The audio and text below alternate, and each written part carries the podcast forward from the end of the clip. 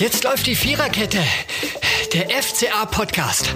Der Augsburger Allgemein. Herzlich willkommen zum Gute Laune Podcast FCA Edition.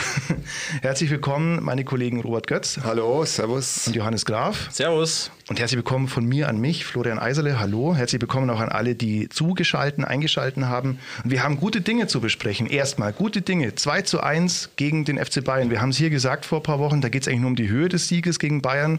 Es war jetzt ein bisschen enttäuschend, nur 2-1, nur ein Tor für das Torverhältnis getan, aber auch drei Punkte. Nee, im Ernst. Was war ein sensationeller Abend, kann man sagen, rein sportlicher Sicht. Und ich finde, es war sogar von den drei FCA-Siegen gegen den FC Bayern der in meinen Augen wertvollste, weil es zum ersten Mal wirklich für den FC Bayern auch noch um was ging, weil die anderen beiden waren, wenn wir ehrlich sind, zu einem Zeitpunkt der Saison, wo es jetzt nicht mehr entscheidend war.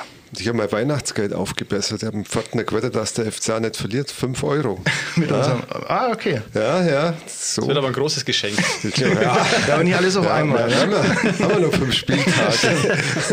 ja. Aber muss man wirklich sagen, also es, Bayern war ja eigentlich mit der möglichst besten Aufstellung hier und wie du gesagt hast, hat mitten in der Saison. Gut, Joshua Kimmich hat gefehlt, aber die wollten ja gewinnen. Ja, also das war ja ganz klar, dass die damit drei Punkte heimfahren. Und dann war der Freitagabend schon also eine positive Überraschung. Und man muss sagen, das hat sich ja nicht angedeutet. Es war jetzt nicht so, dass der FCA in einem Lauf gewesen wäre, dass er eine super Saison bisher spielen würde, sondern es war ja einfach irgendwie schon ein bisschen aus dem Nichts. Also wie du schon gesagt hast, man hat eigentlich eher darüber diskutiert, wie hoch wird der FCA verlieren. Wir haben ja ausschließlich über die Höhe des Sieges gesprochen. Ja, okay, okay. Äh, Nein, du weißt, was ich meine. Ja, ja. es war einfach irgendwie, es war einfach wirklich sehr überraschend, sehr positiv und die Art und Weise war schon auch sehr überzeugend im Endeffekt, weil es einfach FCA-like war.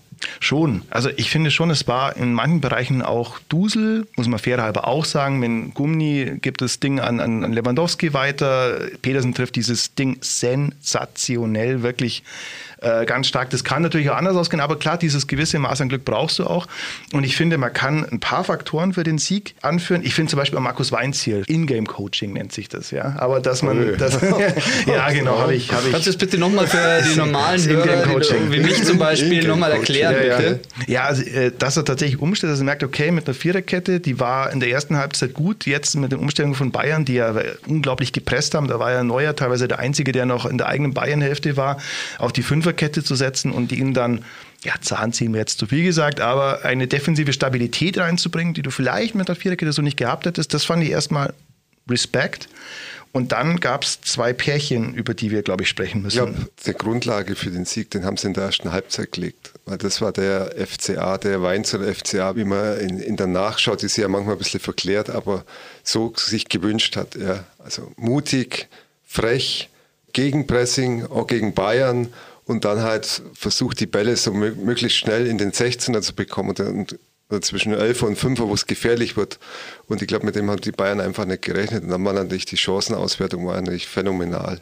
Mit so viel Einsatz laufen, ich glaube, FCA hat 124, Novas Kilometer sind die gelaufen, Bayern 117, Novas. Also das ist nicht alles, aber man sieht, mit was vom Einsatz und Willen der FCA da gekämpft hat. Und das war wirklich wieder wie wie früher. Und ich muss dir ein bisschen widersprechen, Florian. Ähm, ich bin ein großer Freund der Viererkette, das weißt du. Wie zum Beispiel hier bin ich auch ein großer Freund der ja. Viererkette. Und gerade in der ersten Hälfte hat der FCA mit einer Viererkette gespielt und da hat er eigentlich seine mutigen offensiven Momente gehabt. Natürlich gebe ich dir auch recht. In der zweiten Hälfte, wenn der Druck der Bayern dann einfach extrem wird, dann muss man schauen, dass man hinten die Defensive stabilisiert. Aber die guten Momente, auch in der Offensive, die hatte der FCA in der ersten Hälfte mit der Viererkette. Das ist wohl wahr, ja. Das ist schon so. Zugleich aber Viererkette ist auch so ein Ding. Also ist gut, wenn man taktisch umstellen kann, aber ich finde schon, dass sich jetzt langsam, also es ist ein ganz zartes Pflänzchen, was wir hier haben, aber dass sich langsam so eine, so eine Startelf rauskristallisiert, von der man den Eindruck hat, okay, das könnte wirklich dauerhaft passen, dass sich auch Konstellationen innerhalb der Mannschaft gebildet haben, weil es ist schon eigentlich im Großen und Ganzen eine, eine deutliche Aufwärtstrend seit ein paar Spielen. Also zum einen die Anzahl der geschossenen Tore und natürlich hatten wir jetzt gegen Bayern gesehen, zu was ist diese Mannschaft eigentlich zu leisten imstande. Auch die ja. Anzahl der kassierten Tore muss man sehen. Man Stimmt. hat in den letzten Spielen jetzt einfach wesentlich weniger Gegentore kassiert und das ist auch ein Grund, warum man jetzt halt auf einem positiven Trend hat. Mhm, schon. Und dann gibt es wirklich, da möchte ich nochmal sprechen, zwei, es gibt zwei Pärchen, über die wir, finde ich, sprechen sollten. Zum einen auf der linken Seite Iago und Pedersen. Ich glaube, es war aus der Not geboren. Also mein Eindruck war, Iago hätte wahrscheinlich nicht gespielt, wenn Ruben Vargas nicht positiv getestet worden war. Aber somit, wenn man die drei nimmt, Iago, äh, Petersen, Vargas, ist die linke Seite beim FCA. Das, also ich finde, das, das hat Zukunft. Ja. Gerade wie, wie Petersen, also mit was vom Willen, mit was vom äh, Kämpfer hat, der da agiert hat, wie er das Tor unbedingt wollte. Also der war da einfach nicht aufzuhalten. Ja. Gut, Sabitzer hat schlecht verteidigt, aber äh, wie der den dann reingebuchtet hat, das, das, war, das war der unbedingte Wille. Und Iago mit seinen Flanken hat ein bisschen wie an Philipp Max erinnert. Mhm. Ja, und ich finde auch, die beiden haben sich gut ergänzt. Der eine hinterläuft den anderen, die schauen, dass sie gemeinsam Räume schaffen, Spielsituationen schaffen, in denen es gefährlich werden kann. Und ich glaube, damit hat der FC Bayern vielleicht auch in dem Maße nicht gerechnet. Und zum anderen ist ja Bayern wirklich eine Mannschaft, die immer schon das Problem hatte in den letzten Jahren, dass sie relativ offensiv, sehr, sehr, sehr mutig, sehr, sehr, sehr risikobereit, sagen wir mal, das Ganze angehen. Und wenn du dann sagen wir, zur richtigen Zeit Nadelstiche setzen kannst, wie die beiden das geschafft haben, schon stark. Und ganz wichtig, ich glaube, äh, dieses Nachsetzen, das fand ich zum ersten Mal auch, dass dieses Nachsetzen in dieser Saison war. Also dieses Tor von Petersen war ja eigentlich auch so, der erste Ball wird geblockt und der zweite Ball, da lauert dann Petersen. Und ich glaube auch nicht, dass das Zufall war, sondern das war so gewollt. Und Mitte der zweiten Halbzeit gab es eine ähnliche Szene, der Petersen nochmal eigentlich vom 16er abgezogen hat. Da ging der Ball dann zwar relativ weit vorbei, aber es war eine ähnliche Situation. Also das wirkt einstudiert und, und stabil. Ja. Und ich glaube, es war auch das erste Mal, dass man gemerkt hat, dass auch der FCA-Spieler im Strafraum des Gegners positioniert. Also es war bisher immer so, dass man eigentlich sehr, sehr defensiv gedacht hat. Man hat eher die Absicherung in den Vordergrund gestellt und die Spieler sind eigentlich nicht mit nachgerückt, wenn der FCA angegriffen ist. Und ähm, das war jetzt eigentlich der große Unterschied auch, dass einfach die Box, wie es so schön heißt, dass die besser besetzt war und dass man da auch dann mehr Möglichkeiten hat. Das hat auch André Hahn nach dem Spiel nochmal betont. Es war einfach so, die Flanken sind gekommen und wir waren in der Box und dann entsteht da automatisch Torgefahr. Und das war das, was so gerade Anfang der Saison einfach nicht da war. Mhm. Durchaus. Und noch eine kleine Ergänzung ähm, zur linken Seite, weil du gesagt hast, das funktioniert so gut mit Jago und Petersen. Man hat natürlich dann auch die Möglichkeit, wenn ein Spieler gerade im Angriff ist, wenn Jago hinterläuft und vorne ist, dass Petersen einfach nach hinten in die Verteidigerposition rückt und es nicht total irgendwie fremd ist, mhm. sondern der weiß, wie er da auch verteidigen kann. Und dadurch gewinnt man Variabilität auf den Außenbahnen. Mhm. Schon, und es sind auch unterschiedliche Typen. Petersen zweikampfstark, bissig. Auf der anderen Seite Jago dann offensiv, hat er ein bisschen mehr auf der Pfanne, auch wenn jetzt Petersen das Tor gemacht hat. Also es sind unterschiedliche unterschiedliche Typen, die aber beide jetzt keine Fremdkörper auf der Position des Linksverteidigers sind und auch beide ein bisschen weiter vorne spielen können. Toll, toll, toll. Und zweites Pärchen, Arne Dorsch und Niklas Meyer, wie man sie nennt. Nein, Spaß. Natürlich handelt es sich um äh, Arne Meyer und Niklas Dorsch, die U21-Schaltzentrale, von der man sich sehr viel erhofft hat im Vorfeld der Saison, die wenig bislang zusammengespielt hat und die jetzt mal wirklich so reinkommen könnte, wie man sich erhofft hat. Das hat natürlich Gründe, dass die zwei so lange jetzt gebraucht haben. Ja. Der Arne Meyer hat U21 EM gespielt, Olympia. Der Dosch hat U21 EM gespielt. Dass die dann natürlich lange brauchen, um in Form zu kommen, um dann wieder muskuläre Probleme haben, ist, glaube ich, bei so einem äh, Terminkalender äh, verständlich. Aus FCA-Sicht ärgerlich, weil man einfach gerade in der Zentrale im Mittelfeld Riesenprobleme gehabt hat. Und ich glaube, die, die zwei könnten das lösen wenn mhm. sie so weitermachen. Ja. Und vor allem Dorsch hat man wirklich so gespielt, ein bisschen wie dieser U21-Nationalmannschafts-Dorsch also ich habe mich ja, als ich das U21-Nationalmannschaftsfinale der EM gesehen habe, ein bisschen in dessen Spielweise zumindest verliebt, weil das jetzt jemand ist, der, der wirklich mal das Dazwischenhauen bringen kann, das lange Zeit im Mittelfeld vermisst worden ist. Und ich finde jetzt langsam, muss man auch wieder sagen, der Typ ist ja jung. Also, ja. Ich glaube, der hat noch keine zehn Bundesligaspiele äh, gemacht, weil er bei Bayern hat er eins gemacht, ist dann nach Belgien gegangen. Dem muss man auch Zeit geben. Und ich glaube, es könnte jetzt sich langsam, es könnte, könnte, könnte sich langsam in eine Richtung entwickeln, die man sich erhofft hat. Die Zeit hat man aber leider oft nicht und deswegen haben wir auch schon hier Niklas Dorsch kritisiert Anfang mhm. der Saison. Aber natürlich, ich gebe euch recht, man muss einfach gewisse Zeit abwarten und wir hoffen natürlich, dass es jetzt so nach 10, 12 Spielen dann doch endlich mal harmonisiert und eingespielt ist.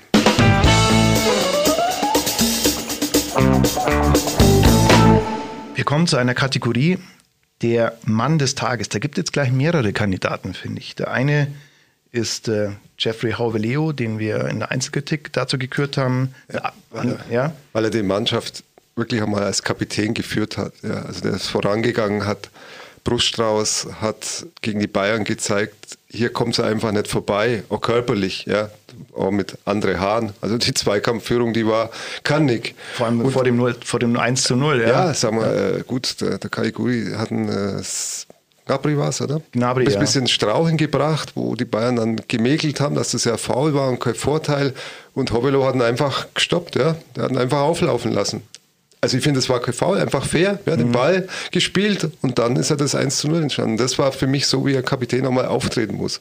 Und er hat es dann auch nach vorne eingeschaltet. Er hat nicht nur das sich bewendet lassen, das hinten äh, zu richten, sondern das, das war überzeugende Leistung. Vielleicht können wir da nochmal einhaken. Also die Bayern haben ja argumentiert, dass Caligiuri im Vorfeld Serge Gnabry in Straucheln gebracht ja. hat und, der, und dass der Schiedsrichter da Vorteil, Vorteil entschieden hätte. Genau. genau.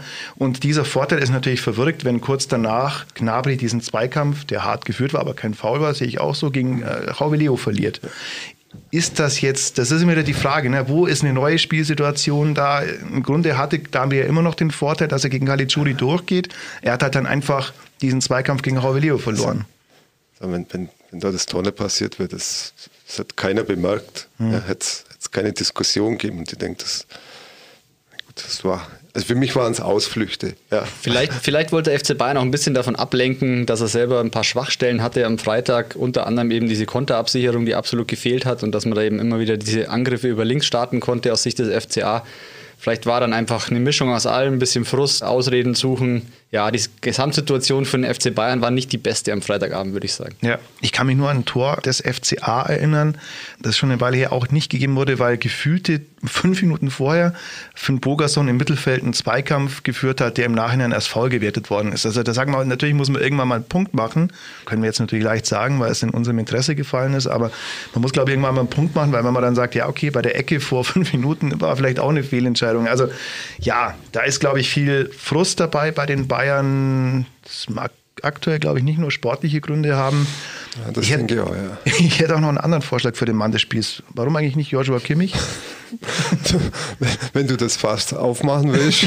oh ja. Wie, wie, viel Zeit haben wir denn? Ich bin, bin bekannt dafür, Fässer aufzumachen. Ja. Ja, und also, zu lernen. Ja, und zu lernen. Ja, Joshua Kimmich war natürlich ein großes Thema und ist es immer noch. Joshua Kimmich aktuell wieder in Quarantäne, zusammen mit ein paar anderen Bayern-Spielern. Jetzt wirkt ich muss sagen, die, der FCA ist davon ja nicht betroffen, äh, weil ja alle Spieler geimpft waren beim FCA und ich glaube, sie auch nicht als Kontaktperson da nee, deswegen nicht. zählen. Nee, definitiv nicht. Also laut Auskunft des FCA ist es so, es sind alle geimpft, deswegen auch die, ist ja auch komisch, ne? also Chupomoting, Gnabry, Musiala, und Cuisance, der nicht gespielt hat, müssen jetzt alle in Quarantäne, weil sie Kontaktpersonen sind, haben aber das noch gegen den FCA gespielt. Lässt auch vermuten, wie es um deren Impfstatus bestellt ist. Ja. Ja. Ja. Hm. ja. Und die fehlen jetzt erstmal wieder eine Weile. Kriegen deswegen auch weniger Geld des FC Bayern. Also das, was eigentlich jeder normale Arbeitgeber auch zu erwarten hat, wenn er, obwohl er sich impfen lassen könnte, nicht geimpft ist und deswegen in Quarantäne ausfällt, da kann man dann Rückschlüsse ziehen, ob jetzt die Entscheidung, sie impfen zu lassen oder nicht, so eine ganz rein private ist. Und selbst der FC Bayern bekommt ja jetzt Probleme. Also das ist ja immer das, was mhm. man sagt, äh, der Kader ist so breit, die äh, sind gerüstet für sämtliche Eventualitäten, aber selbst so eine Mannschaft mit so einer Qualität bekommt jetzt Probleme, hat man am Freitagabend gesehen. Mhm. Ja, insgesamt sind sieben Spieler, die aktuell fehlen. Stanisic und Süle, die beide genesen und geimpft sind, fehlen beide. Und dazu gibt es eben noch dieses Quintett an Kontaktpersonen erster Kategorie, die jetzt auch wieder fehlen. Sieben Spieler, das mag auch nicht der FC Bayern so, so schnell ersetzen. Und dann kommt natürlich dazu, dass die Leute auch sich langsam denken, ähm, um da die Brücke zu schlagen, äh, 2G im Stadion und warum unten auf dem Platz nicht 2G und dann sind wir, glaube ich, bei unserem nächsten Themenkomplex. So ist es. 2G. Aus 2G wie gegen den FC Bayern 30.660 Leute. 26.000. Entschuldigung, 30 waren, danke, 30.000 waren erlaubt. Der FCA praktisch ja. den Stehplatzverkauf eingestellt, nachdem die Mitglieder sich bedient haben und dass man da eben auf dem Stehplatz nicht so, nicht so eng steht und da, da fehlen die 4000. Also die Sitzplätze waren alle verkauft, sind nicht alle besetzt, aber daher kommen, kommen die 26.000. Mhm. Und zukünftig wird daraus 2G, 2G plus bedeutet, ohne, also geimpft, genesen plus Test. Mhm. Und nur dann und auch äh, ein Viertel der Kapazität. Es gibt nach meiner Mathematik 7600 Plätze, die dann, Ungefähr, ja. die dann zu vergeben sind. Muss, Muss ich sagen, sagen, hat der FCA auch schon mit Weitsicht gemacht, weil die hätten ja den Vorverkauf schon starten können für die verbliebenen beiden Heimspiele gegen Bochum und gegen Leipzig, aber das haben sie nicht gemacht, weil sie schon geahnt haben, irgendwie, da kommt wahrscheinlich noch was. Und jetzt ist es so, ja, wahrscheinlich wird es am Mittwoch beschlossen, dass für Sportveranstaltungen eben das gilt. Der FCA hat schon angekündigt, dass man entsprechend dann kommunizieren wird, wie man damit umgeht. Mhm.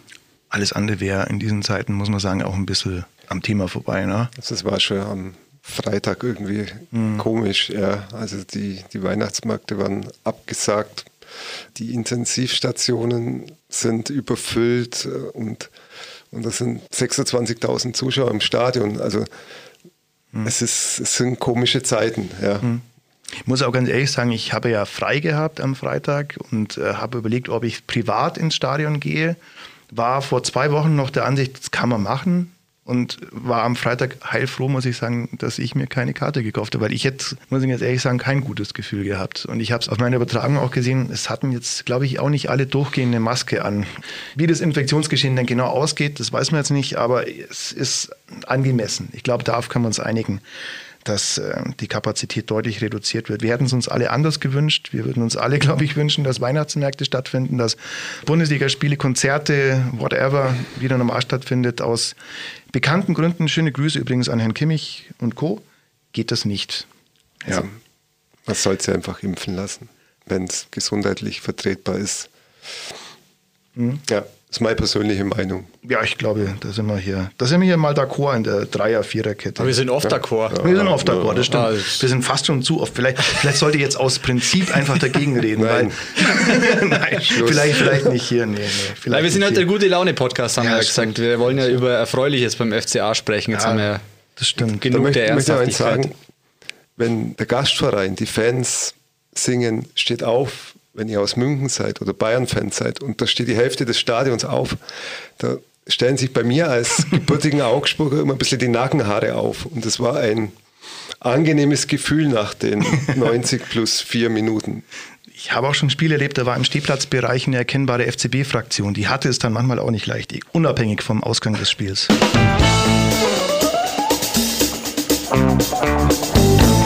Wir ziehen eine andere Rubrik heran, wenn dieses Spiel ein Song wäre. Das passt auch noch so ein bisschen in das, was wir vorhin gesprochen da haben. Bin ich bin jetzt gespannt, was ja, da auskommt. Nämlich ist es ganz klar von Whitney Houston One Moment in Time. Oh.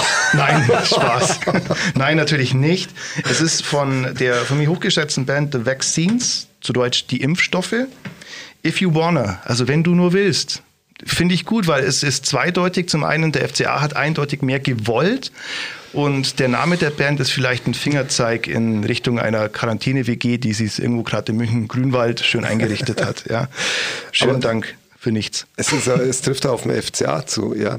Also wenn du nur willst, ich will den Spielern nicht absprechen, dass sie nicht immer alles geben. Aber sie haben jetzt gezeigt, zu was sie fähig sind. Und das müssen sie die nächsten Wochen auch zeigen, weil sonst ist der Sieg, äh, kann man den vergessen. Ja, jetzt geht es zu Hertha, dann Bochum, Fürth, also mit mhm. der Einstellung, mit, mit dem Willen und dann mit der Konzentration bin ich positiv gestimmt. Aber das war schon öfters in der Saison. Ja, das stimmt. Und es kam ja nicht von ungefähr, dass Markus Weinzel nach dem Spiel gesagt hat, das ist die Messlatte, daran muss man sich messen lassen. Aber wie der Robby schon richtig sagt, leider sind wir öfter auch wieder enttäuscht worden. Und ich finde, du könntest mir wieder die Frage stellen. Wird denn jetzt alles gut? Die Frage, die wir eigentlich schon öfter gestellt haben und in der wir vom gute Laune-Tipps ein bisschen runterkommen, befürchte ich fast. Wird denn jetzt alles gut? Ich finde, die Ansätze waren da, die waren jetzt schon öfter in der Saison da. Was dem FCA einfach fehlt, ist die Konstanz. Und gerade jetzt in den Spielen vor der Winterpause hat man die Möglichkeit, einfach eine bisher relativ schwache Saison wirklich in eine bessere umzuwandeln. Die haben jetzt die Möglichkeiten gegen Bochum, gegen Fürth, gegen Köln, jetzt auch gegen Hertha am Samstag äh, zu punkten, Siege zu holen und dadurch die Bilanz wesentlich besser aussehen zu lassen, als sie momentan aussieht. Also die drei Punkte gegen Bayern, die wirken eigentlich nur oder schlagen nur durch, wenn du die anderen Punkte auch holst. Aber das sind Zusatzpunkte, die hat keiner eingerechnet. Und also ich bin gespannt auf das Spiel gegen Hertha, ja, weil da wird sich zeigen, ob das jetzt eine Eintagsfliege war oder ob sie wirklich auf dem richtigen Weg sind, oder? Hm. Und das wird auch wieder eine Frage des Willens, sage ich jetzt einfach mal, weil das ist nicht ein Highlight-Spiel zu Hause gegen den FC Bayern vor 30.000 Menschen, sondern das ist ein Spiel an einem kalten November in einem leeren Olympiastadion in einer kalten Atmosphäre, wo keine Fans des FCA mit dabei sein werden, wahrscheinlich oder zumindest ganz, ganz wenige.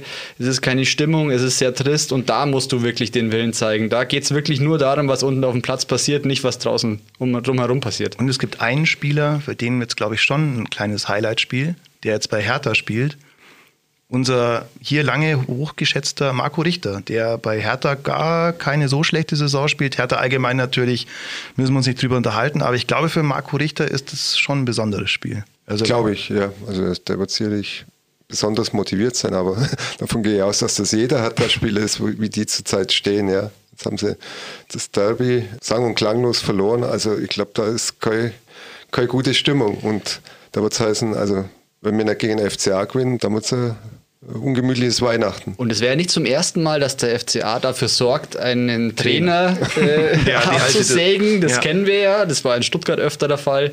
Vielleicht ist es auch diesmal bei Hertha der Fall. Ähm, vorausgesetzt, Paul Dada erlebt noch das Spiel am Samstag, ja. man, weiß man ja auch nie, was da passiert. Aber ja, es wäre nicht zum ersten Mal, dass der FCA der Sargnagel ist. Ich überlege auch gerade, was sagt das eigentlich immer über den FCA aus? Also wenn, wenn Trainer mal gefreut werden und Gott nicht mal gegen den FCA geht und dann, dann weg. Also. Ja, sag mal, das ist ja mit dem kommt der FCA die elfte Saison Bundesliga, ja, elf Jahre Bundesliga, weil sie einfach alle unterschätzt haben. Ja, immer der Underdog. Und ich glaube, da, damit lebt er, hat bisher gut gelebt. Ja, wenn die Spieler diese Attitüde auch verinnerlichen ja. des FC ja. Augsburg, dann ist viel gewonnen. Ja, das ja. ist es ja wieder. Also was, was diese Mannschaft zu leisten imstande ist, mit all den positiven Aspekten, die wir jetzt gerade angeführt haben, dieses für mich überraschend, also für mich die Überraschung des Spiels ist fast dieses Linksverteidiger-Pärchen, Iago und Pedersen, die es super gemacht haben. Klar, gegen Bayern ist es ein anderes Spiel als gegen Hertha, das stimmt. Aber diese Einstellung, die man da an den Tag gelegt hat, wenn die wirklich jetzt rübergenommen wird, individuell, da haben wir ja auch hier schon mal geredet, individuell sind die gut besetzt, so ist es einfach. Ich, habe die zwei sind als stellvertretend für das, dass wenn die das verinnerlichen, auf was es beim FCA ankommt, dann funktioniert das. Aber ich weiß ja, die beiden haben wir hier auch schon mhm. oder, oder intern äh, haben wir schon bodenlos gespielt. Ja? Weil beim FCA geht es einfach nicht mit, mit 50 oder 60 Prozent oder nur spielen wollen, sondern da muss alles passen. Bei allen Spielern auf dem Platz wenn sie das verinnerlichen, dann kann dann hat er auch was rausschauen. Und da könnte eine sehr medioker begonnene Saison dann doch noch zum Ende der Hinrunde. Eine was? Sehr medioker. Also bestenfalls mittelmäßig. Eher, also medioker war immer so, das hat ein Lehrer zu meinen Schulaufgabenleistungen meistens gesagt, äußerst medioker. Okay. Ja, ja, ja. So war das damals. Aber auch diese äh, Nummer des FC Augsburg könnte sich in äh, gerade so bestanden zu, naja, souverän durchgekommen, vielleicht, vielleicht verbessern, wenn, wenn diese positiven Ansätze wirklich mitgenommen werden. Wir hoffen es zumindest. Ja, vielen Dank fürs Zuhören. Vielen Dank fürs Einschalten. Vielen Dank an meine Kollegen Robert Götz. Gern geschehen. Und Johannes Graf. Bitte, bitte. Und ich würde mich freuen, wenn ihr, die ihr zugehört habt, einen Abonnier-Button klickt auf den entsprechenden Plattformen, bei denen es Podcasts gibt. Spotify, Apple Music und so weiter und so fort. Auf Spotify gibt es auch die Playlist zu unserem Wenn dieses Spiel ein Song wäre. Könnt ihr auch gerne anhören mit eben dem neuen Super Smasher der Vaccines. Und ja, bis zum nächsten Mal. Vielen Dank. Ciao. Das war die Viererkette, der FCA-Podcast der Augsburger Allgemein.